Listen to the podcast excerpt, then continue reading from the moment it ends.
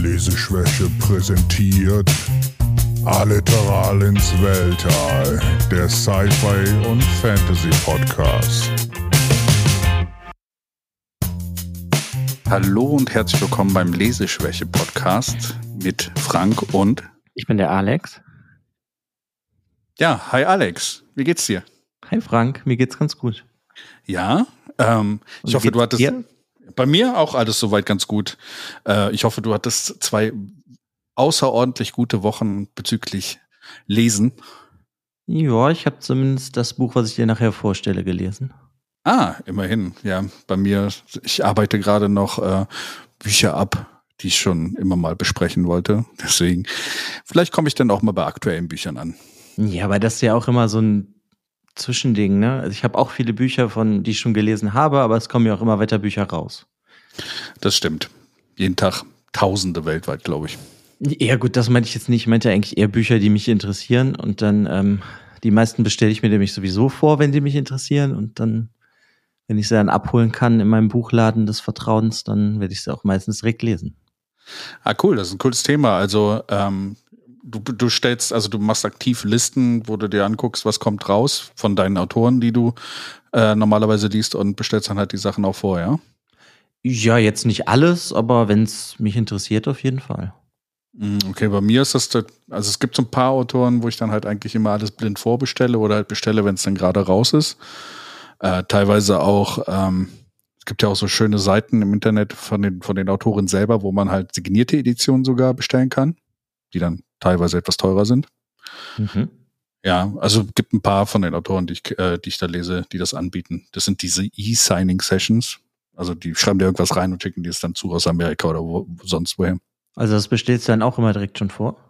Teilweise, kommt drauf an. Also es ist manchmal so ein bisschen, erstmal so, um was geht es in dem Buch und welcher Autor ist es. Hm, Ja gut, ich habe das bei zum Beispiel bei einem Verlag, bei einem deutschen Verlag. Das ist der Kass Verlag, der bringt eigentlich nur asiatische Literatur raus und da bestelle ich mir eigentlich immer fast das meiste vor.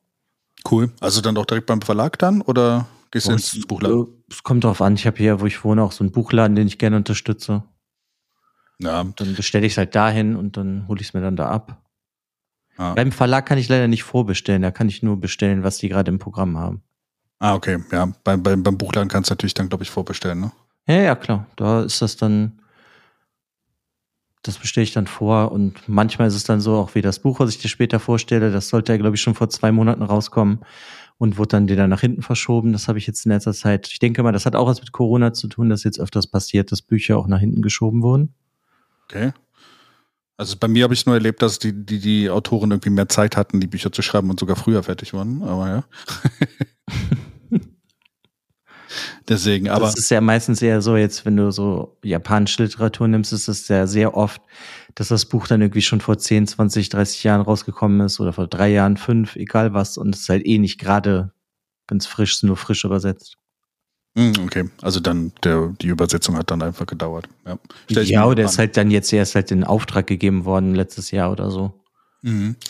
Stelle ich mir bei Japanisch dann etwas schwieriger vor. Ne? Also ich habe da auch noch mal, ich, ich habe ja Bekannte, die, die in Japan leben und habe auch mal ein bisschen so erzählt äh, bezüglich so japanische Bücher und sowas und auch Übersetzung und äh, sie meinte, das ist sehr schwierig, weil gerade Kanji oder sowas halt immer interpret interpretativ sind. Ne? Also Ja, klar, gut, brauchst du da, denke ich mal, auch viel Erfahrung für.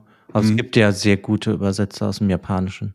Ja, teilweise gibt es sogar Wörter, äh, ich weiß gar nicht mehr, wie die genau heißen, die man gar nicht übersetzen kann. Vor allen Dingen so äh, diese Lautsprache, also wo du wie dieses äh, Bums, Kapau, sonst irgendwas, so weißt du sowas in die Richtung. D- Da gibt es sehr viele Wörter im Japanischen, die dann sehr schwierig um zu, über, zu übersetzen sind. Lässt man die dann nicht meistens lieber einfach so? Ja, aber das funktioniert dann teilweise nicht.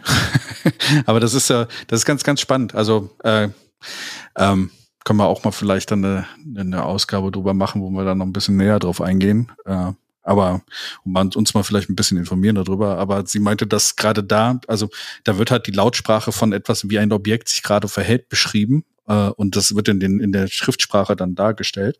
Und sowas ins Deutsche zu übersetzen, ist fast unmöglich. Okay. Ich habe jetzt nur zum Beispiel von dem Verlag, von diesem Kass-Verlag, von dem ich eben geredet habe, die haben auch ein Buch übersetzt, also die beiden ähm, Besitzer des Verlags sind das auch, sind auch beides Übersetzer. Und die leben, glaube ich, auch in Japan. Und der einer von denen, also der Mann hat ein Buch übersetzt, was eigentlich in irgendeinem Dialekt geschrieben ist. Und der hat das dann aber halt übertragen und dann im deutschen Dialekt benutzt. Ich habe das Buch noch nicht gelesen, aber das klingt total interessant. Ich hoffe, es ist ein guter, angenehmer deutscher Dialekt. Ey, ich habe keine Ahnung. Ich habe das halt nur was darüber gelesen und auch einem Freund von mir darüber geredet. Und ich finde, das klingt halt super interessant. Ja, spannend. Ich kenne halt nur zum Beispiel so Negativbeispiele. Ich glaube, das zum Beispiel bei dem Manga Naruto und ich glaube, da sind dann auch ein paar Charaktere, die haben dann so einen sächsischen Akzent und der Rest ist halt so in Hochdeutsch geschrieben und das fand ich ganz seltsam, einfach in dem Manga. Also das so als Beispiel nur. Okay, das klingt so ein bisschen wie, kennst du noch den Film Der Dampfhammer von Sendling? Ja, genau so hat es sich auch angefühlt, als wäre das halt so extra furchtbar schlecht übersetzt mit Dialekt. Ja, wo, wo die ganzen äh, Haupt, äh, die Darsteller dann plötzlich äh, sächsisch, äh, bayerisch und sonst irgendwas sprechen und du denkst so, hä, warum ist das im Deutschen überhaupt drin? Ja, ja, okay. Interessant, bin ich mal gespannt, äh, äh, äh, wenn, wenn ihr das äh, dann vielleicht auch mal besprecht oder sowas, äh, was ihr dazu sagt. Ja, ich bin auch gespannt. Aber ich habe es halt noch nicht gelesen. Ich werde berichten. Vielleicht ist es ja auch toll und ich stelle es dir vor. Sollen wir mal gucken. Würde mich freuen. Ja, ich bin gespannt. Ja. So, sollen wir in die Bücher loslegen? Ich habe beim letzten Mal gesagt, ich bin diesmal als erster dran und äh, ja, gerne, fang an. und ähm, deswegen habe ich äh, auch was ganz Kurzes mitgebracht, über das wir ganz kurz wahrscheinlich nur reden werden dürfen. Wer die Ironie findet, darf sie übrigens behalten. Ähm, und zwar habe ich dir eine Buchreihe von einem gewissen James Oliver, ein, eines Herrn namens James Oliver Rickney Jr. mitgebracht. Aha, okay. Andere Leute, also es ist, es ist eine ganze Serie und andere Leute dürften den, ähm, den Autor eher unter dem Namen Robert Jordan kennen. Ah, ja, okay. Das sagt mir auch mehr. ja, die äh, Reihe, die ich dir mitgebracht habe, ist natürlich Rat der Zeit, beziehungsweise im englischen Original Wheel of Time. Mhm. Und jetzt möchtest du mir die ganze Serie berichten?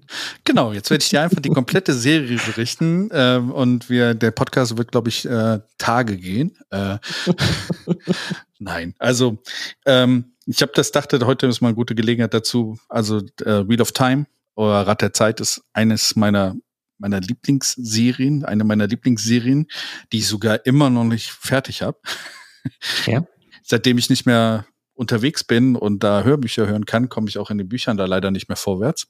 Aber ich hoffe es, dass ich endlich mal das letzte Buch jetzt äh, in, in nächster Zeit beenden werde, weil da arbeite ich jetzt die letzten Wochen wieder dran. Allerdings ist es auch eine Serie, die ich äh, wirklich großartig finde. Um dir mal so einen kleinen Überblick zu geben, die Serie besteht aus 14 Büchern. Das erste Buch, The Eye of the World, äh, ist im, am 15. Januar 1990 rausgekommen. Okay. Das letzte Buch, A Memory of Light, ist am 8. Januar 2013 rausgekommen. Also die Buchreihe hat nur ganze, ganz schmale 23 Jahre gebraucht, bis sie fertig war.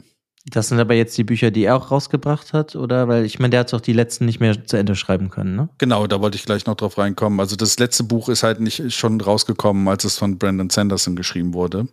Ähm, Allerdings, wie gesagt, die ganze Serie hat fast 23 Jahre gebraucht. Ähm, zwischendrin, also es gibt noch ein 15. Buch, das heißt New Spring oder ich glaube auf Deutsch ein neuer Frühling. Äh, ist quasi so ein Prequel, was 2004 dann zwischendrin rauskam, was noch mal ein bisschen so die Vorgeschichte einer, einiger Charaktere in dem Buch ge gezeichnet hat. Okay. Ähm, ja, und wie gesagt, ich bin, glaube ich, Mitte der 90er auf diese Serie gestoßen, auch äh, über Schulkameraden, glaube ich, zu dem Zeitpunkt, der das schon vorher angefangen hat zu lesen. Und ab da hat es mich eigentlich nicht mehr losgelassen. Ich habe irgendwann angefangen, die Bücher auf Deutsch zu lesen. Ähm, zu diesem Zeitpunkt waren allerdings die deutschen Verlage noch äh, total toll und haben aus den, also wenn man das so vergleicht, so, es gibt äh, die ganzen Bücher halt auch auf Deutsch, äh, vom, vom äh, früher Heine Verlag und ich glaube dann später Pieper Verlag oder wie, wie, wie er jetzt heutzutage heißt.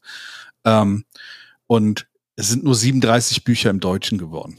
Ah, okay, das ist ja nicht besonders viel. und so ab der Mitte habe ich dann entschieden, okay, ich äh, steige dann komplett auf die englischen Ausgaben über, weil 14 Bücher sind doch so schon genug oder 15 Bücher. Und ähm, Aber das äh, ist ja generell, ne? So kurz als Einschub, das machen die Deutschen ja gerne. Ja, das stimmt. Also das ist leider immer so, dass aus einem Bücher, einem eigentlichen Buch meistens eins oder teilweise sogar drei Bücher gemacht werden. Jetzt zum Beispiel bei George R. R. Martin, also das Lied von Eis und Feuer, da haben sie ja immer zwei Bücher draus gemacht aus einem Englischen. Mhm. Hatten sie früher dann hier bei der Rat der, bei Rat der Zeit auch. Ähm, die haben es dann irgendwann nochmal 2013 oder so äh, neu rausgebracht. Ab 2013 oder Moment. Meinst im Deutschen neu rausgebracht? Ja, äh, nee, ab 2004 kam es dann noch mal in einem anderen Verlag, glaube ich, raus und da kamen die Bücher dann als Einzelbücher raus. Also da gibt es dann auch wirklich nur 14 beziehungsweise 15 Bände. Ja, das hört sich viel angenehmer an als 37. Ja. Das stimmt. Ja, warum finde ich diese Serie so toll? Ja, frage ich mich auch. um ein bisschen Vorgeschichte von dieser von von dir von diesen Büchern zu zu ähm, zu ähm, bringen. Also Robert Jordan hat früher auch andere Buchreihen mitgeschrieben. Unter anderem hat er Conan-Bücher geschrieben. Er hat auch äh, unter anderem die, äh, die das Buch zum Film äh, Conan der Destroyer hat er geschrieben. Das Drehbuch oder das, den Roman? Den Roman dazu. Ich glaube, ich habe den sogar hier rumstehen von meinem Vater. Ja, das ist von Robert Jordan geschrieben worden. Und äh, irgendwann hat ähm, Jordan ähm, überlegt, er will jetzt äh, auch eine Serie, er hatte diese Serie im Kopf, hat äh, ges äh, gesagt, okay, ich will die Bücher jetzt schreiben, hat mit Tor Books, die halt auch, glaube ich, in, im Englischen die, die Großteil, also eigentlich alle Romane rausgebracht haben bis zum Ende, ähm, den Vertrag abgeschlossen und da der ähm, der Head of Torbooks, Tom Doherty, wusste, dass Robert Jordan sich nicht kurz fassen kann, haben sie erstmal einen Vertrag für sechs Bücher abgeschlossen. Mhm, das ist doch schon mal gut, oder? Sechs Bücher?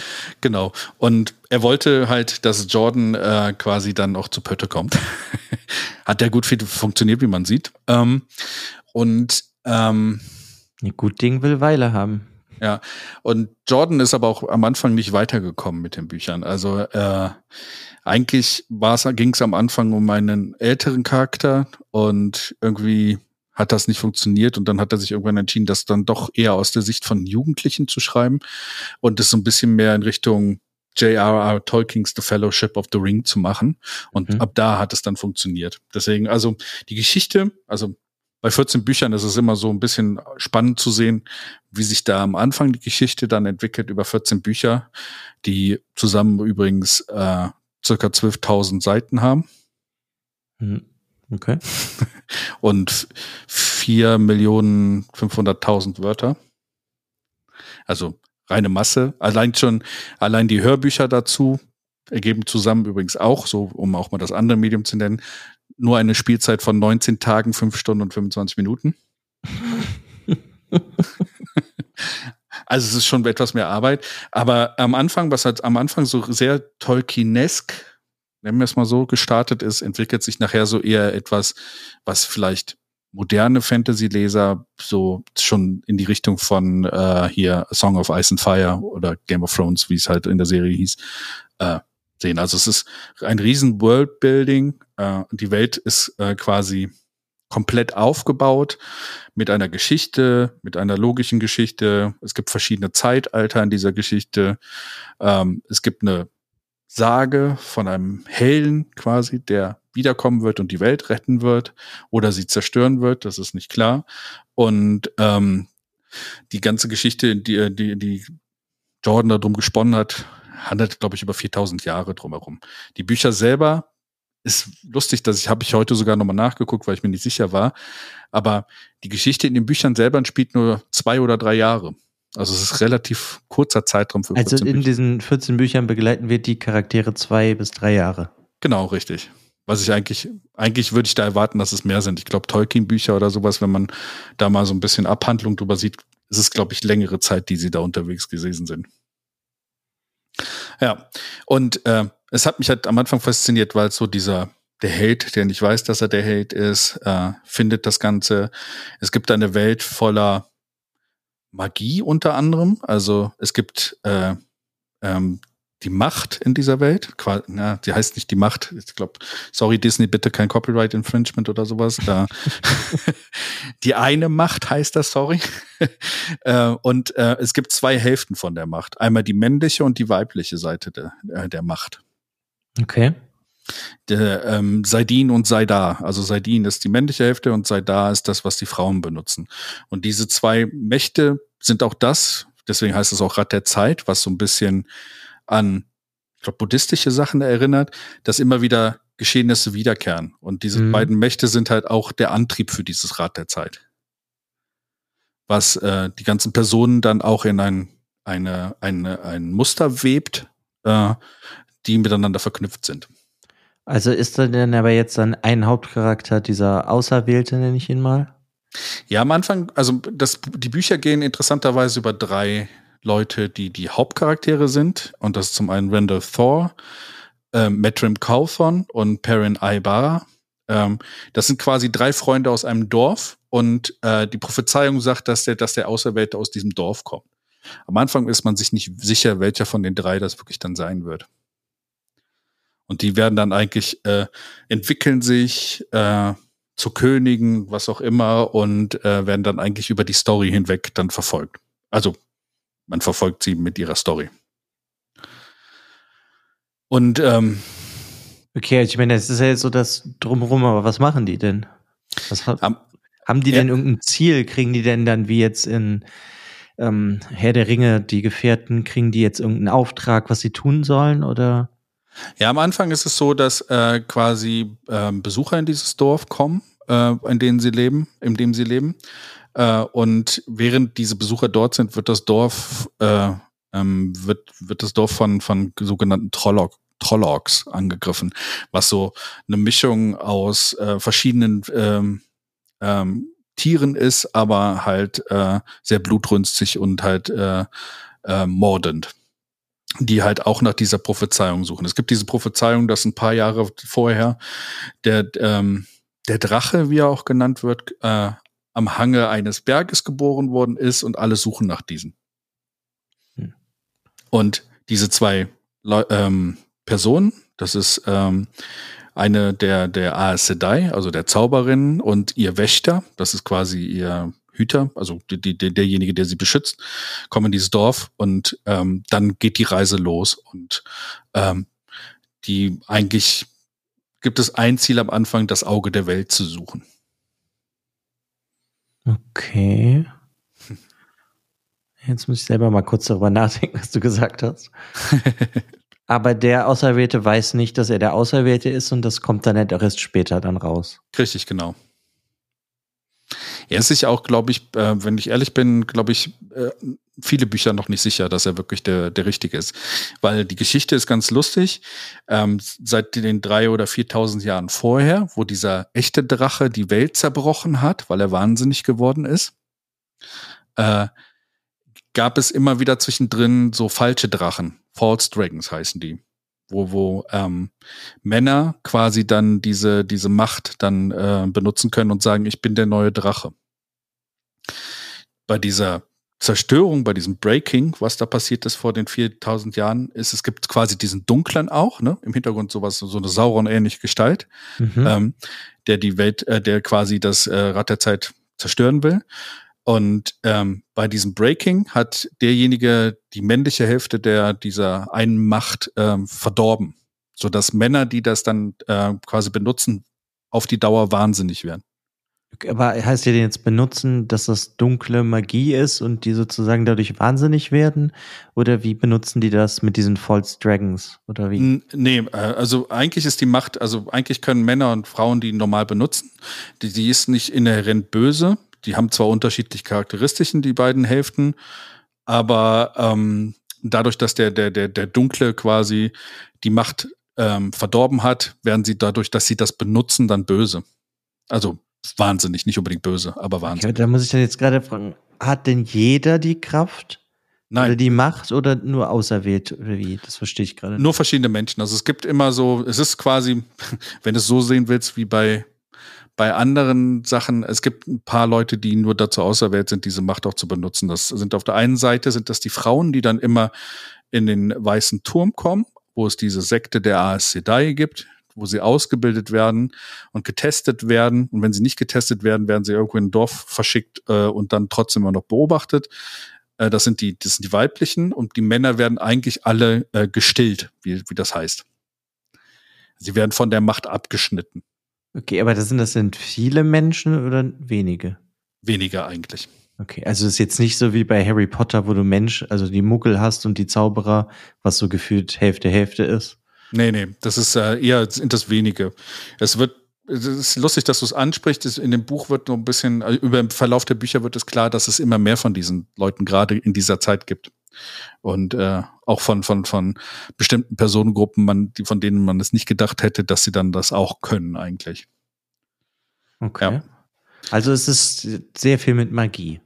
Genau, es ist, ja, es ist viel mit Magie, es ist viel mit Prophezeiung und sowas und ähm, ähm, diese, diese eine Macht besteht aus den aus fünf Elementen eigentlich immer. Also wenn das im Buch dargestellt wird, hast du immer das Gefühl, sie nehmen so ähm, Fäden von bestimmten Arten. Es gibt ähm, Feuer, es gibt ähm, ähm, was war es? Feuer, Erde, Wind, Wasser und Geist. Also Elemente. Ja, ja, Geist ist dann aber auch ein Element quasi.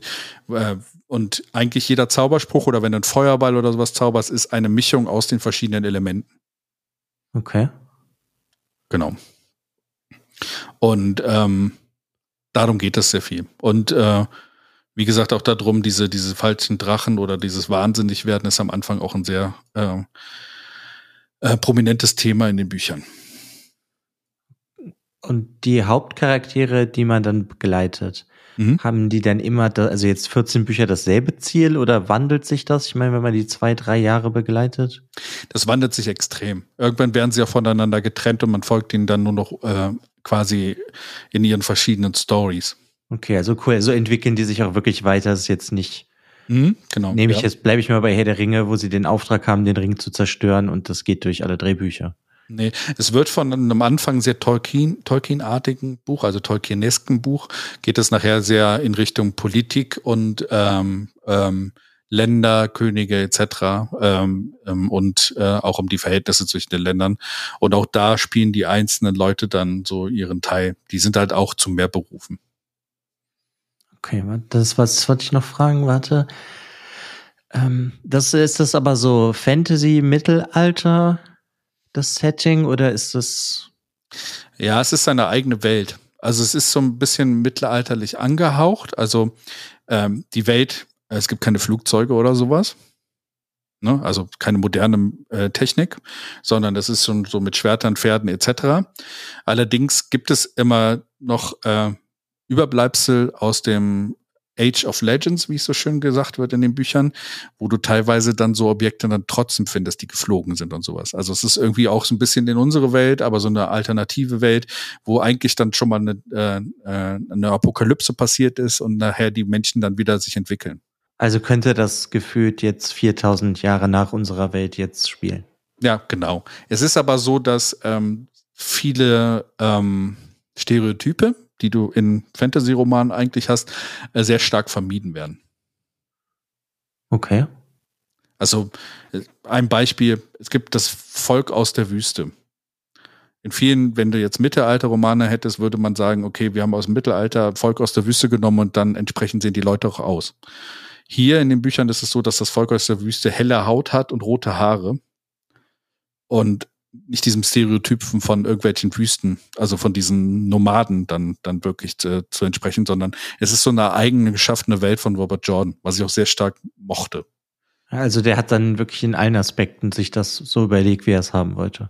Genau, genau, genau. Und so überlegt, dass es halt auch wirklich passt und wirklich nicht sich irgendwie so anfühlt, als wenn das unser Mittelalter wäre. Cool. Ja, finde ich auch sehr gut. Ähm, es ist etwas, da, da, dann tauchst du auch sehr stark ab und das, er, er, ist auch sehr ähm, penibel und kleinlich gewesen, diese Welt zu erschaffen und die Logik der Welt auch wirklich nachvollziehbar zu machen. Und die Bücher enden die denn immer auf so einem Cliffhanger oder teils, kann man teils. auch ein Buch lesen und dann legt man es weg oder ist man halt immer so, oh mein Gott, was passiert als nächstes? Also da immer zwischen den Büchern auch teilweise Jahre dazwischen waren, ist es meistens so, dass äh, es schon in einem ähm, Klimax endet. Also du hast meistens schon ein Ereignis am Ende der Bücher, gerade am Anfang. Ähm, ähm, was dann am Ende des, des Bandes passiert äh, und ähm, eigentlich damit auch was abgeschlossen sein könnte, aber es geht schon danach noch weiter, weil die, äh, weil die ganze Story noch weitergeht in dem Sinne. Hm. Und man will halt wissen, wie diese Prophezeiung sich erfüllt, weil viele Leute in, der, in dieser Zeitgeschichte von diesen Büchern haben sich dann versucht, diese Prophezeiung zu übersetzen. Aber es sind halt eine Übersetzung. Deswegen wissen sie nicht, wie manche Sachen interpretiert werden können, die da drin stehen. Okay. Das also, ist, ja. ja. Also der Drache wird zum Beispiel prophezeit, dass er am Ende der, am Ende die Welt zerstört. Aber tut er das wirklich oder ist es so eine falsche Interpretation äh, des Zykluses, also der, der, der, der Prophezeiungen, die dort gegeben werden? Ach so, okay. Also die haben das zwar übersetzt, aber das heißt nicht, dass das so passiert. Genau, richtig. Auch der Hauptcharakter ähm, überlegt sich halt immer so, was ist, wenn ich die Welt wirklich zerstöre? Werde ich wahnsinnig und bringe alle Leute um, die ich liebe? Das ist so der Punkt, der auch, ähm, also das ist so dieses, dieses Thema, was sich immer durch alle Bücher zieht eigentlich.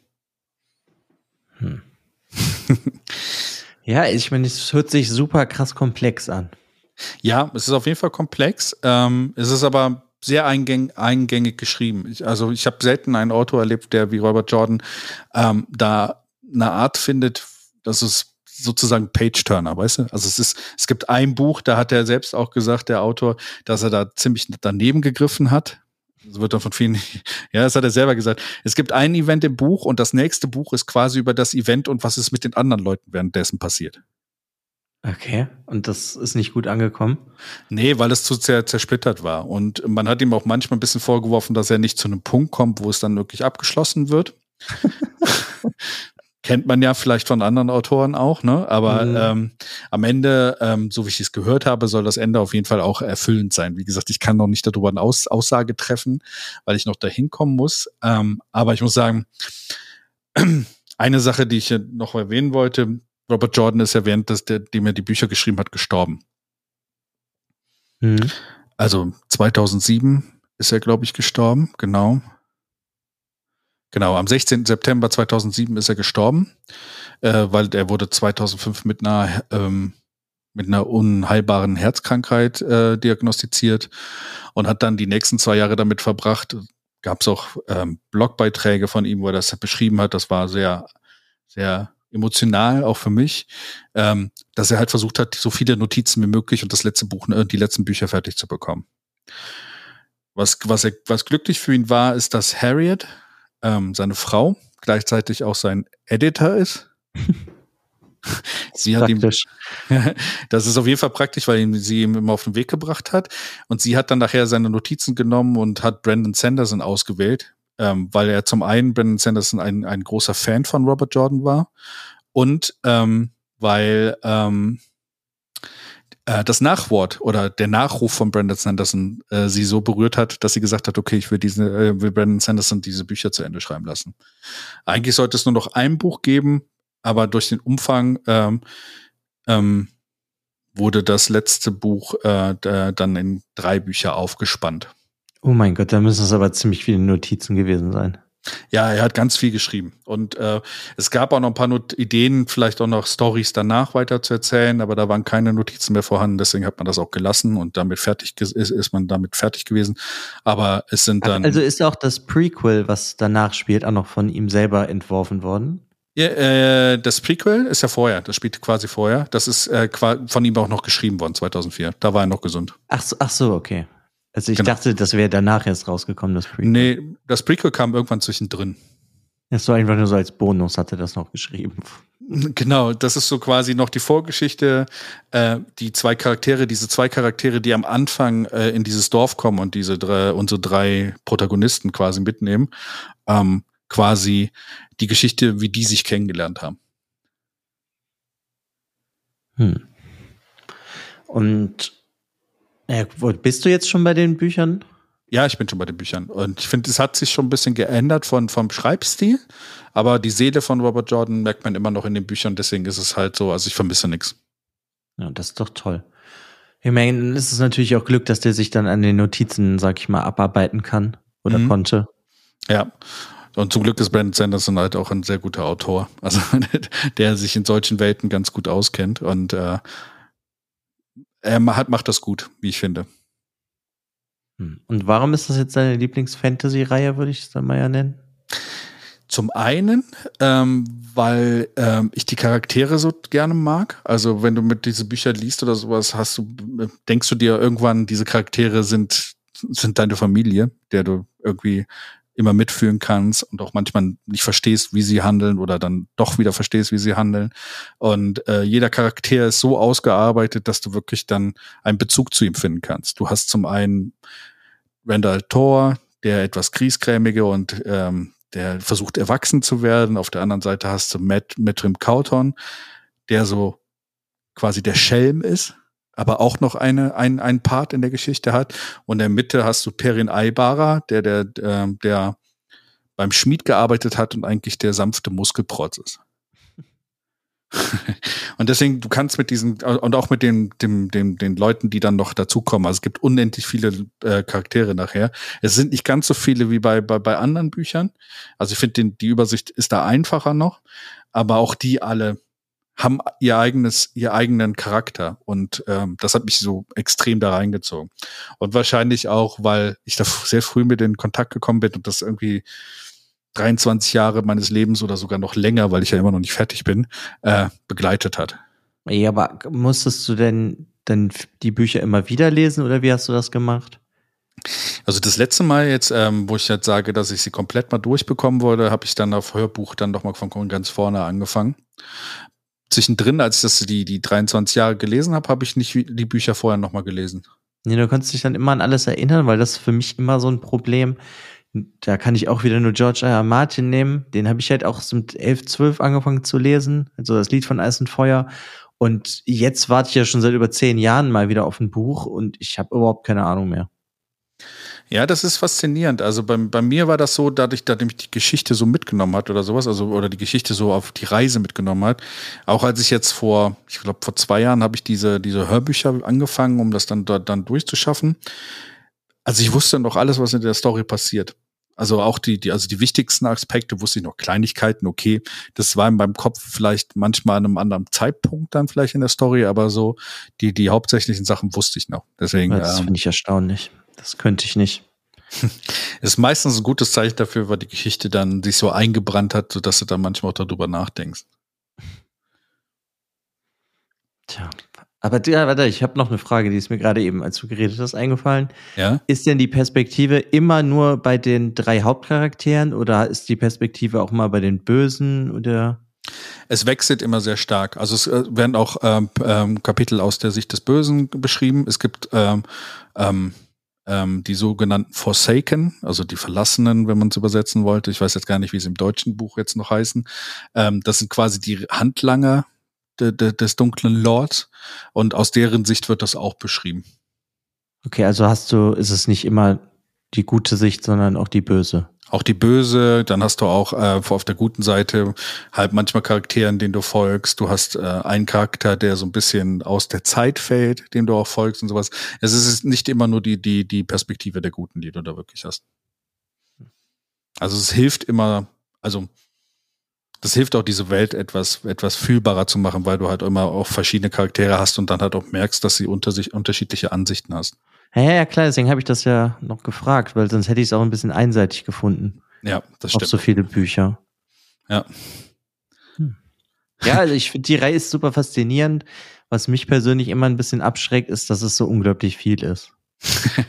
das stimmt. Ich kann aber immer nur empfehlen, dass man sich das erste Buch, Das Auge der Welt oder The Eye of the World, mal in die Hand nimmt und es einfach ausprobiert, das liest und dann guckt, wie es einem gefällt. Ja, natürlich. Das sollte man ja im Generellen eigentlich bei allen Büchern machen.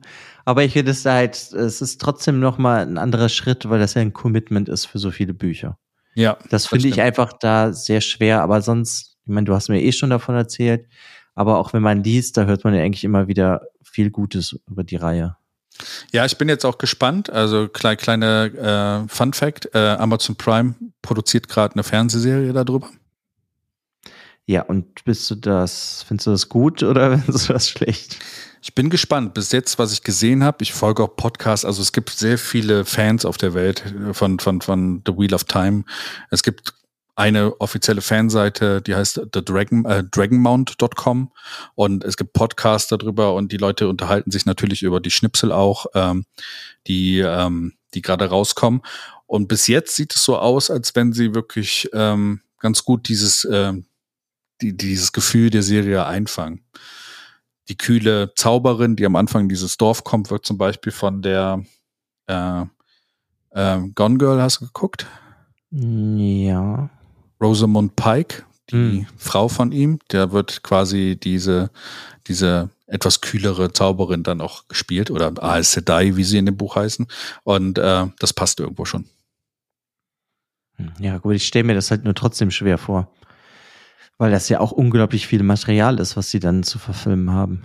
Ja, ich bin gespannt. Ich, ich hoffe, sie ver verlaufen sich dann nicht in, in, äh, in zu langen Fernsehserie, sondern versuchen das halt abgeschlossen zu halten. Aber ich bin gespannt, wie es funktioniert. Also es gab schon mal Versuche, also eine Zeit lang lagen die Rechte auch bei irgendwem, die dann immer irgendwann so noch einen Film rausgebracht haben, um die Rechte nicht zu verlieren.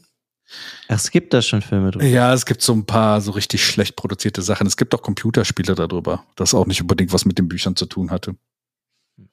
ich bin Ja, mal bin Ich gespannt. bin mal gespannt.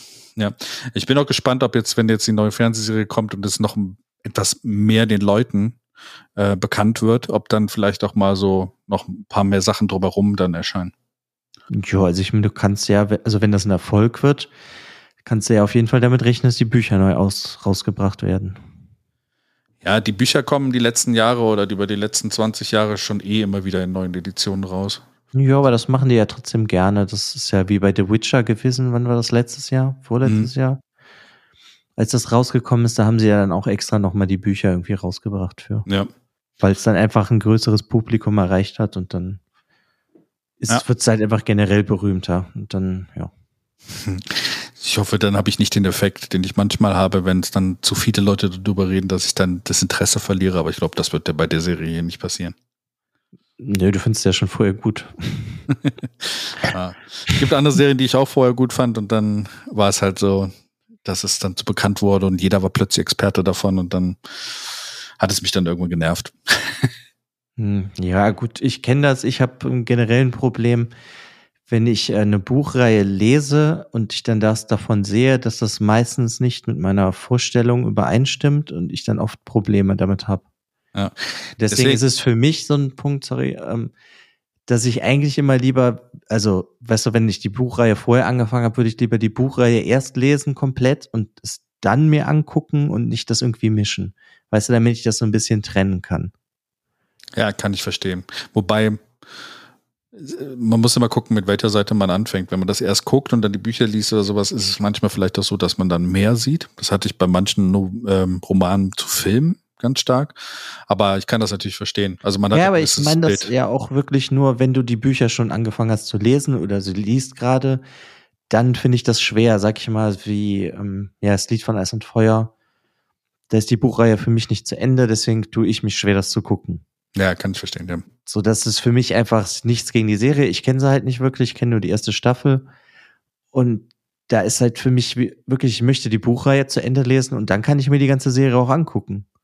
Ich Ja. bin halt auch ein bisschen eigen. Also das ist so. Sind wir alle doch. Ja, aber weißt du, das ist jetzt zum Beispiel, naja, doch Harry Potter, wenn du das nimmst. Ich glaube, die deutsche Ausgabe auf dem Cover, da sah Harry Potter, also auf dem Buch schon aus wie der Schauspieler so ein bisschen. Mhm. So ungefähr irgendwann. Und ich finde, dass es dann halt schon sehr so vermischt wird, weißt du? Ja. Weil in deinem Kopf hast du ja trotzdem irgendwie immer noch andere Vorstellungen davon, wie irgendwas aussieht. Ja, wobei bei, bei Harry Potter war es doch auch, glaube ich, so, dass die, die Bücher noch äh, geschrieben wurden, als die Filme anfingen, oder? Ja, klar, ich glaube, es waren dann irgendwie so drei Bücher oder so draußen, dann Ja. kam der erste Film, irgendwie sowas in dem Dreh. Aber ich kann mich halt noch, also ich habe die auch hier, die deutsche Ausgabe, die ich früher halt gelesen habe als Kind. Und da sieht halt Harry Potter aus wie Daniel Radcliffe so ein bisschen. Ja. Ja, das ist, ähm, also deswegen bin ich momentan auch noch äh, positiv gestimmt dieser Serie gegenüber, weil die, die, die Bilder, die ich momentan gesehen habe von der Produktion, haben für mich schon das wieder gespiegelt, wie ich mir diese Szenen gerade am Anfang der Bücher dann auch vorstelle. Mhm, gut, ich meine, das hört sich natürlich gut an. Ja, man muss sich dann immer so ein bisschen dran anpassen, wie die Schauspieler dann aussehen vielleicht. Vielleicht hat man die auch anders im Kopf. Aber ja, mal schauen. Ich bin positiv gestimmt noch. Äh, vielleicht kommt dann irgendwann auch äh, ein Podcast äh, über die Serie. über die Serie, wo ich dann sage, wow, totaler Scheiß oder sowas. Aber momentan bin ich noch positiv gestimmt. Ja, das muss man ja dann eher mal gucken. Ich meine, es ist ja auch was Positives, da das ja jetzt nicht so weltbekannt ist, die Buchreihe. Also, weißt du, so wie andere Buchuniversen. Mhm. Es kann ja auch einfach was Gutes bedeuten, dass sich mehr Leute damit auseinandersetzen. Ja, das, das auf jeden Fall. Also ist immer gut, wenn, wenn, also man, man muss auch immer ein offenes Herz dafür haben, wenn irgendwie äh, das, was man liebt, halt auch weiter bekannt wird. So, so schwierig das manchmal ist. Ja, klar. Ja. ja Finde ich gut. Aber also ich habe eh vor, das irgendwann zu lesen. Nur, wie ich schon meinte, ist das mit dem Commitment irgendwann für 14 Bücher.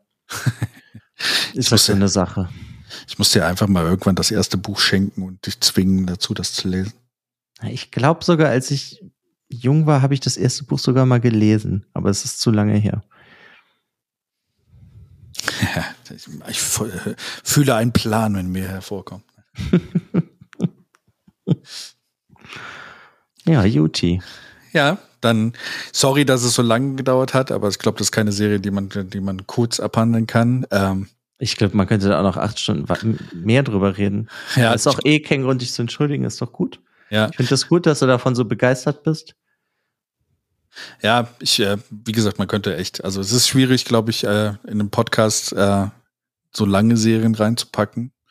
Aber vielleicht, vielleicht machen wir ja demnächst auch mal äh, eine Folge, wo du dann die Bücher gelesen haben musst, die ich vorgestellt habe, und dann musst du sie mir vorstellen. Okay. Wieso nicht? Ja, ich weiß nicht. Vielleicht lese ich ja demnächst das erste Buch, dann können wir ja nochmal über das erste Buch reden. Gerne, gerne, gerne. Jetzt bin ich aber gespannt, was du mir mitgebracht hast. Ja, gut, ich habe dagegen nur was ganz Kleines mitgebracht. es ist auch erst vor zwei, drei Wochen erschienen. Das heißt, das Geschenk eines Regentages. Das ist geschrieben von Makoto Shinkai und Naruki Nagakawa. Ich entschuldige mich schon mal, falls ich die japanischen Namen falsch ausgesprochen habe. Makoto Shinkai sagt dir was, oder? Ähm, das ist der, der Autor von Your Name und äh, genau. Ja, wie hieß das andere noch? Äh, The Girl Who Leapt Through Time und sowas. Ja, ne, ist, das, ist das der? der Oder ist das 5 Centimeters per Second? Five, five Centimeters per Second und das letzte, äh, wie hieß ich der? Ich dachte, der, du meinst Weathering with You. Weathering with You, genau. Das war das, das Wort, was ich suchte. Äh, das war der Name, den ich suchte, genau. Ja, ja. genau. Das ist ähm, ein kleines Buch von denen. Das ist im S. Fischer Verlag erschienen und wurde von Heike Patz, Patzke, ich kann leider das nicht aussprechen, TZS. Patschke. Patschke. ist seit 2020 erschienen, aber es ist eigentlich halt ähm, 2013 schon in Japan erschienen. Es sind nur 256 Seiten, also es ist nicht wirklich lang, aber es ist irgendwie direkt schon interessant, weil das beruht auf so einem Kurzfilm von dem. Ich glaube, der ist nur so fünf, sechs Minuten. Mhm. Und daraufhin wurde ein Manga gemacht und beides heißt, glaube ich, The Girl and Her Cat, also das Mädchen und ihre Katze. Mhm. Und das ist sozusagen das erste Kapitel dieses Buches. Es geht da halt um eine Katze, die ausgesetzt wurde, die ist in einem Pappkarton und die wird von einem Mädchen halt gefunden und der nimmt das, äh, sie nimmt die Katze halt mit. Sie heißt Miu und die Katze wird Chobi genannt. Chobi, okay. Chobi, ja, S-C-H-O-B-I, wie spricht man das aus? S-C-H oder S-H? S-C-H-O-B-I. Äh, Chobi, ja, ja Chobi. wahrscheinlich. Ja. Ja. Und dann wird das halt so ein, lernst du die halt so kennen. Und das, was direkt für mich halt total interessant ist, das ist so geteilt in den Kapiteln, dass du einmal hast, was die Menschen so machen, und dann ist es die Sicht der Katze. Okay, dann also wirklich dann auch aus der Sicht der Katze dann wirklich menschlich erzählt dann. Also Ja, aber halt so, wie die Autoren sich halt vorstellen, wie eine Katze halt irgendwas machen würde. Mm, okay, cool. Das klingt auf jeden Fall spannend. Ja, das finde ich so, direkt macht das halt total sympathisch, weil da hast du halt verschiedene Seiten dadurch und du kannst halt direkt gucken, ist dir die, ist der Mensch dir sympathisch oder eher die Katze oder beide. Und in der ersten Kapitel, da merkt man halt, dass sie unglücklich verliebt ist und dass sie so ein bisschen deprimiert ist. Und dann kommen halt sehr viele japanische Alltagssachen, dass es halt sehr viel gearbeitet wird, keine Zeit für Freizeit und sowas. Und dann lernst du halt die Katze noch dazu kennen. Halt, wie mhm. sie mit der Katze umgeht. Sie kümmert sich halt um die, ist dann halt eine schöne, nette Hauskatze. Aber wenn die Frau dann halt arbeiten geht, geht die Katze dann halt draußen spazieren und lebt ihre, erlebt ihre eigenen Abenteuer. Mhm, okay. Und ja. Cool. Also direkt die Frage vorneweg. Welche Seite hat dir besser gefallen? Äh, mir hat die Tierseite viel besser gefallen. Die fand ich irgendwie, äh, ich weiß auch nicht, sie war spannender. Okay. Also bei der, bei der Frau erlebt man dann wirklich dann, was sie arbeitet dann am Tag oder sind das mehr so die Zeiten, wo sie dann mit der Katze zu Hause ist? Nee, nee, so beides. Um, okay. Also es ist halt jetzt nicht so, als würde sie sich den ganzen Tag mit der Katze unterhalten, sondern für die ist das halt dann mehr so ein Haustier. Aber für die Katze ist das ja dann, die bekommt ja das dann auch mit, zum Beispiel, wenn es der Besitzerin nicht gut geht. Aber die Katze kann das ja in dem Sinne nicht nachvollziehen, warum geht's dir nicht schlecht? Äh, mhm. Warum geht's dir schlecht? Ne? Mhm. Weißt du, so ist das. Und was halt total schön ist bei dem Buch ist, sie geht halt arbeiten und da lernt sie dann jemanden, äh, also hat sie Kontakt mit jemanden und die Katze geht weg und hat Kontakt mit einer anderen Katze. Und im zweiten Kapitel geht das dann, was ist das dann so weiter? Dann wird die Katzenperspektive gewechselt zu einer anderen Katze mhm. und die Menschenperspektive zu einem anderen Menschen. Aber die sind trotzdem halt so innen so verwoben, weißt du, das sind dann halt Charaktere, die vorher vorgekommen sind. Ah, okay. Also wird dann quasi die Perspektive dann gewechselt auf zwei, zwei andere Charaktere. Interessant. Aber die ja, aber das wird, noch die passiert alten... in jedem Kapitel. Aber die ah. Charaktere kommen trotzdem wieder vor. Hm, okay, also aber die, die also sind dann Leute, die halt dann mit den Charakteren dann interagieren und trotzdem dann Bezug haben zu den Personen vorher oder Katzen. Ja, vorher. so in der Art ist halt zum Beispiel die Mio aus dem ersten Kapitel, die arbeitet halt in so einem Sekretariat, würde ich sagen, von so einer Kunstuni.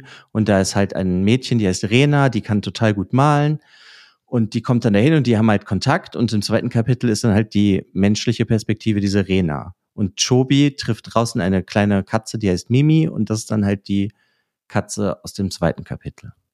Hm, und so cool. entwickelt sich das dann. Das ist halt so eine, total schön, ist dann für mich halt gewesen, diese Verbindung so zwischen Mensch und Tier weil ne, die mögen sich ja natürlich irgendwo und die Katze liebt ja theoretisch ihren Besitzer, wenn der Besitzer gut ist. Und dann merkst du halt auch einfach schon, dass halt, ja, also dass die Tiere das Leben irgendwie der Menschen schöner machen oder schöner machen können. Mhm, okay. Also es wird die positive Seite mehr be be be ja, beleuchtet. nicht nur. Also das, was bei den Menschen passiert, ist halt eigentlich nicht so schön. Weißt du, also ich, sie es hat halt Liebeskummer in dem ersten Kapitel. Mhm. Und dann ist es aber natürlich ja ähm, die Frage, kann die Katze der sozusagen so ein bisschen helfen, die trösten und wird sie je wieder Liebe finden und die nächste Person hat dann halt ein anderes Problem. Also das ist schon, dass es sehr menschliche Probleme sind, die auch sehr real sind. Mhm.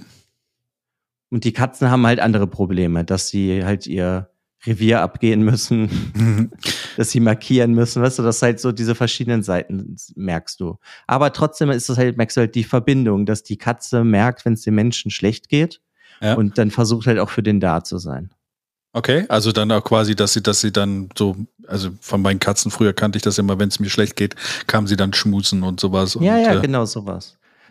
Und das wäre dann halt dann nur die Perspektive, dass was die Katze dann dich sieht, ah, der ist schon wieder traurig so oder so, dann gehe ich dir mal helfen, weißt du? Mhm. Cool. Stelle ich mir sehr, sehr, sehr, sehr süß vor. So. Ja, also ich finde es auch zuckersüß. Was ich halt dann erstaunlich finde, das kann ich halt sozusagen spoilen, irgendwann treffen die Katzen auch einen Hund und der ist John. und der kann halt sich mit den Katzen unterhalten. Das fand ich halt irgendwie total nett.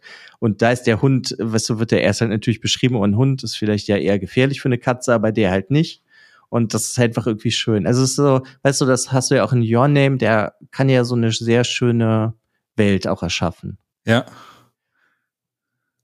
Und hier ja. macht er das halt genauso. Das ist so eine, also ich glaube, das, was bei mir also am Anfang ein bisschen das Problem des Buches war, dass ich natürlich sowas erwartet habe wie Your Name.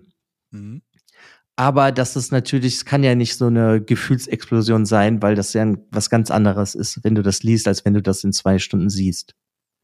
Das stimmt auf jeden Fall. Ich glaube, er ist aber trotzdem, also so wie ich, wie ich das äh, gehört habe, ich habe jetzt von ihm noch nichts Geschriebenes gelesen. Von Your Name gibt es ja auch einen Roman, ne? Mhm. Den, den, er verfasst hat, der würde mich auch mal interessieren, theoretisch. Ähm, trotzdem ist er ja also jemand, also mal dieses ähm, ähm, Fantastische, was er immer mit reinbringt, was er hier jetzt auch ist, indem du, mitbekommst, was die Katzen denken, ist ja auch ein fantastischer Anteil. Aber ich finde, er stellt immer so diese, diese Kleinigkeiten in der Welt oder diese kleinen emotionalen Regungen immer sehr schön dar. Ja, das macht er hier im Endeffekt auch. Und gerade also Freundschaft. Ja. ja, das, also weißt du, das ist dann halt auch so das Thema, so Freundschaft zwischen Katzen oder zwischen Tieren, zwischen Mensch und Tier, zwischen Menschen. Aber es wird ja halt trotzdem sehr viel gezeigt, was so in dem japanischen Alltag, glaube ich, passiert. Mhm. Und dass das ja halt auch nicht alles so positiv ist. Okay, also da würde ich halt nur, ja, das oder sexuelle Belästigung. Also es wird halt vieles aufgenommen, weil jeder Mensch hat halt ein anderes Problem. Oder dass halt von den Frauen erwartet wird, sich um die Großeltern zu kümmern und die zu pflegen. Mhm. Weißt du, sowas. Also solche Themen werden halt einfach angeschnitten. Und das, also das gefällt mir auch alles sehr gut. So das Einzige, was ich so finde, man hätte manchmal noch mehr in die Tiefe gehen können. Aber, weißt du, wenn ich das jetzt so mit so einem Film von dem vergleiche, ist es okay, weil der Film geht ja auch nicht in jedem Punkt in so in die Tiefe. Ja, das stimmt. Aber so muss ich halt sagen, wenn man halt die Filme mag, ist das auf jeden Fall eine super gute Erfahrung. Mhm. Das kann man sich so eigentlich so das perfekte Buch für so einen Sonntag mit so einer heißen Schokolade im Winter. das ist jetzt die falsche Jahreszeit, die kommt, aber. Mit einem kühlen äh, Wasser im Sommer. Ja, Gerstentee oder so. das ist halt irgendwie echt faszinierend. Aber ich, ich hatte halt irgendwie mehr Spaß an der Tierseite. Ja, du, ich, äh, man könnte sagen, du bist ja eh sehr stark tieraffin auch, ne? Also. Ja, klar, mit meinem Hund, der hier in der Ecke liegt und schläft. genau. Aber es ist, es ist schön, dass da, also ist es denn dann auch so in dem Buch, dass so durch diese Interaktion mit der Katze so manchmal auch diese Realität von den, von dem menschlichen Wesen dann auch so ein bisschen vergessen werden kann? Ja, weil die haben ihre eigenen Probleme halt komplett, die Katzen. Die sind halt simpler, die Probleme, aber mhm. ja, schon. Ja, ich meine jetzt auch, wenn die interagieren, also dass quasi die Katze dann der, dem Menschen hilft, auch so ein bisschen von, von zu entspannen, quasi dann an der Stelle. Ja, also die Katzen oder die Tiere helfen auf jeden Fall. Nur das wäre jetzt irgendwann, was da genau passiert, wäre jetzt zu viel verraten. Ja. Aber ja, auf, das auf jeden Fall. Also das kommt halt so, weißt du, es ist so ein bisschen getrennt und zusammen und so hin und her und irgendwann kommt es halt wieder zusammen. Mhm. Wie lang ist das Buch, äh, wenn du das 256 Seiten, habe ich eben schon gesagt, aber es ist halt nicht besonders lang. Es sind dann so, ja, es ist, ich weiß nicht, also ich hätte fast gesagt, es hätte noch mehr Seiten haben können. Aber so ist so ein, wirklich so für so einen Sonntag ein schönes Buch gewesen. Gut, muss ich mir auf jeden Fall mal auf die Liste schreiben. Vielen Dank auf jeden Fall immer für, für, die, für diese interessanten Bücher, die du hier empfehlst. Vor allen Dingen auch immer interessant, dass sie dann nicht zu lang sind. Ich meine, ich habe dich jetzt mit den 1000 Seiten Wälzern erschlagen hier. 14 Stück davon oder 15? Es, es, fällt mir auch auf, dass ich die jetzt die ersten Bücher alle relativ kurz waren, die ich mir rausgesucht habe. Aber das ist halt gerade erst rausgekommen ich war halt so total gespannt, wie das ist, halt von dem ein Buch zu lesen, weil die Filme von dem gefallen mir halt echt gut und sind sehr emotional und hier ist das halt, also ich fand das hier jetzt nicht so extrem. Ja. Aber vielleicht lag, ich weiß jetzt nicht, ob es an der Geschichte lag oder keine Ahnung, aber es, so, bei Your Name kann ich mich auf jeden Fall erinnern, da war ich am Knatschen am Ende. Äh, hier äh, verdrückt, habe ich auch ein Tränchen verdrückt, aber das war jetzt nicht so extrem. Ja, ja, auch schuldig bei Your Name. Äh, aber ich ja. bin gespannt. Ähm, weißt du, ähm, mal eine andere Frage, ob der Autor, ob Your Name auch erst eine Geschichte von ihm war oder ob das eher erst, äh, ob er die Geschichte direkt für den Manga entworfen hat. Das weiß ich nicht, aber das ist ja sowieso, es gibt ja bei dem irgendwie anscheinend immer einen Roman, ja. den der halt mit seinem Drehbuchautor, das ist halt der Naruki Nagakawa schreibt. Ja. Und dann gibt's davon ja auch immer noch einen Manga. Also es gibt irgendwie immer anscheinend alles. Ja. Das war jetzt der erste Roman. Ja, es ist immer, es ist halt immer spannend zu sehen, ob zuerst der Roman existierte oder der Film zuerst kam und dann der Roman. So, das würde mich mal bei den anderen Werken von ihm auch interessieren. Und vielleicht auch mal interessant dann zu sehen, wie. Ja, es ist ein Light Novel, Your Name. Hm, Okay, okay. Also so verstanden. heißt ja die, die Bezeichnung davon, aber es war anscheinend erst ein Roman. Ja, Hm? Cool. ja Werd es ich mir ist auf jeden merken. Fall faszinierend. Dass dann Leute nicht nur so krass Filme machen können, sondern anscheinend auch sich super Geschichten ausdenken. Und was ich halt eigentlich auch noch sehr cool fand, war, dass das halt die eigentlich die Geschichte ist, dieses Mädchen und ihre Katze, dass daraus halt ein Kurzfilm war, ne, dann ist ein Manga daraus geworden und jetzt ist ein kompletter Roman daraus geworden, dass einfach immer mehr hinzugefügt wurde. Das finde ich irgendwie auch super cool. Ja, da merkt man so dieses, das hat man, sieht man in letzter Zeit häufiger, dass du meistens so Ideen hatten, ha- hast, die irgendwann mal gepitcht wurden oder die halt mal eine kurze, fixe Idee waren für eine Short Story, ne? also diesen fünf oder sechs Minuten Film, den du gesagt hast, und dass dann dann eine ganze Story daraus ent- entsteht, das finde ich halt sehr spannend. Ja, also es war halt einer seiner ersten Sachen. Ah, okay, Das von 99, sehe ich gerade. okay. Also quasi sein Einstieg dann auch in dieses Geschichten erzählen. Ja, würde ich, glaube ich, ja, ist ein Shortfilm. Ich glaube, es war halt sein dritter Kurzfilm. Das heißt, das war dann halt, bevor der anscheinend super abgegangen ist in Japan. Weil Mhm. jetzt ist er ja riesig. Ja, auf jeden Fall, seit Your Name ist er auf jeden Fall bei den Top-Scorern in Bezug auf äh, Einnahmen in Japan, ja. Naja, deswegen fand ich das zum Beispiel halt auch sehr spannend, dass dann jetzt mal ein Buch von dem hier rüberkommt. Mhm. Weil in Japan, also das hätte ich noch sagen können, das war ein absoluter Hit, dieses Buch. Okay, also auch war da auch die Gesellschaft dann wirklich dran interessiert, von ihm ein Buch zu lesen. Okay. Ja, aber halt schon vor sieben, nee, vor acht Jahren. Ja, krass. Also, Also auch ne, vor dem Film Your Name dann sogar. Ne? Also, ja. ja, also su- super verrückt finde ich das. Muss ich mir auch mal unbedingt angucken. Ja, auf jeden Fall. Also ich bin auch gespannt. Ich frag, bin halt, ja, ich weiß halt noch nicht. Ich bin gespannt, ob da irgendwann mal vielleicht ein Buch von denen kommt, was halt dann genauso ist wie der Film. Oder man muss halt vielleicht einfach das, den Roman zu Your Name lesen. vielleicht ist der ja genauso gut, müssen wir mal gucken. Ja. Ich bin mal gespannt, ob von ihm auch demnächst nochmal ein neuer Film rauskommt. Irgendwie hatte ich da ja von mal was gehört. Ja. Jo, ich denke mal, dass der fleißig weiter produziert, oder? Ja. Auf jeden Fall. Ja, schön, cool. Das äh, Katzen, Katzen in Büchern sind eh immer gut.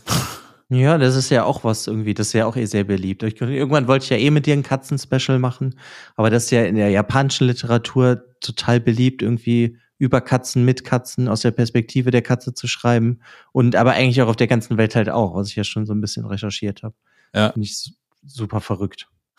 Weiß gar nicht, habe ich mich irgendwie früher nie mit irgendwie nie bedacht, aber es gibt echt unglaublich viele Geschichten aus der Perspektive einer Katze oder halt über Katzen. Äh, wie war das hier nochmal? Ähm, es gab doch diese, diese, äh, früher schon, also als kleines Kind habe ich schon Bücher vorgelesen bekommen, wo auch Katzen mitspielten, als hier der, der gestiefelte Kater und sowas. Ja, ja, klar. Aber was ich halt meine, ist, es, es gibt ja, gut, den Namen kann ich nur ruinieren. Ähm, Soseki, Soseki, ein Japaner, das ganz berühmt, das Buch Ich, der Kater. Der hat ja ein komplettes Buch aus der Perspektive eines Katers geschrieben. Und das schon vor 100 Jahren. Und das ist halt schon mega bekannt und beliebt gewesen. Und da ist es immer noch. Ja, ich meine, die, die, die Japaner haben sehr, sehr starke Affinität, glaube ich, zu den Katzen oder auch zu diesen ganzen fuchsähnlichen Wesen und sowas, ne, aus, aus, aus ihrer Religion, glaube ich, so ein bisschen auch. Aber spannend. Muss ich, Ja, muss ich lesen. auch. Muss ich lesen. Kann ich auch eigentlich nur empfehlen, besonders halt, wenn man eh die Filme von dem mag. Deswegen bin ich halt dann da drauf gekommen. Ja, gut. Ich, ich, äh, ich schreibe es mir auf die Liste. Äh, ja. Ja. Deal, wenn ich das lese, musst du auch eins von mir lesen. Ja, klar, immer gern. Ja. Mir ist auch aufgefallen, nochmal zurückzukommen auf mein Buch, dieses New Spring, dieser neue Frühling, dass diese Vorgeschichte, was halt vor den ganzen anderen Büchern spielt und auch abgeschlossen ist, hat nur 334 Seiten. Also vielleicht wäre ein das, kurzes Buch. genau. vielleicht wäre das ein guter Einstieg. Ist auch der Anfang der Geschichte, wenn man so sieht. Ja, wieso nicht? Ja, das äh, Katzenroman werde ich auf jeden Fall lesen. Wie hieß das Buch nochmal genau? Geschenk eines Regentages. Geschenk eines Regentages. Okay. Ist notiert. Ist gekauft. Nein. Ja, kann ich dir auch erstmal ausleihen, wenn du mal reinlesen willst. ja, gerne. Ja, ähm, wir nähern uns der Stundenmarke. Mhm. Ging schon wieder sehr schnell rum, die Zeit. Äh, ja, aber wir wollen uns ja nicht leben lassen, dass du uns wie immer mit deinen sehr lustigen, lustigen Fa Fakten aus der Bücherwelt aus dem Tag oder aus unserem Podcast-Episode entlässt. Was hast du uns diesmal dann mitgebracht? Ja, diesmal habe ich zwei Fakten. Der erste, der äh, mit seinen Büchern zum Millionär wurde, war Jack London. Und die Person, die als erstes Milliardärin geworden ist, ist J.K. Rowling gewesen mit ihren Büchern.